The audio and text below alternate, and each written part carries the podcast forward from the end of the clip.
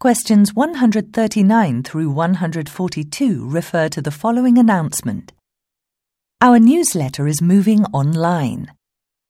After much consideration, the editors have decided that all future issues of the Shutesbury News will be published online rather than in print.